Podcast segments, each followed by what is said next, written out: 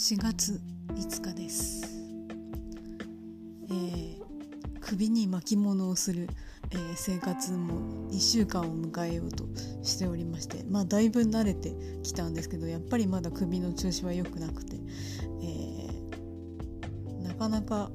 しっかり睡眠が取れない状態でおります、えーそのせいなのかわかんないですけど今日夕方ぐらいからものすごく気持ちが急降下してもうなんかすさんでどうしようもなくなっちゃったので、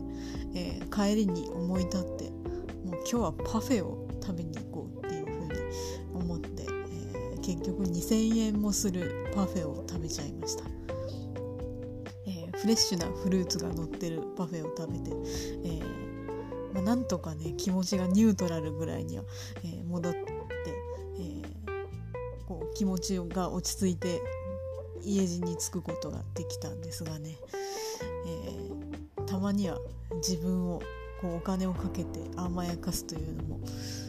えー必要なことだなと思います。まあ、基本私は自分のことが好きじゃないので、えー自分にそういうことをすることがなかなか許せないんですけど、えー結局そのようにすることが周りの人とかねにもいい影響になるんだろうなと思うとね、えーこのようなやり方も知っとくべきだなと思うわけです。まあ一番はねやっぱ睡眠ですね。睡眠が大事ですよ、えー今晩はなんとか寝れるといいな。おやすみなさいませ。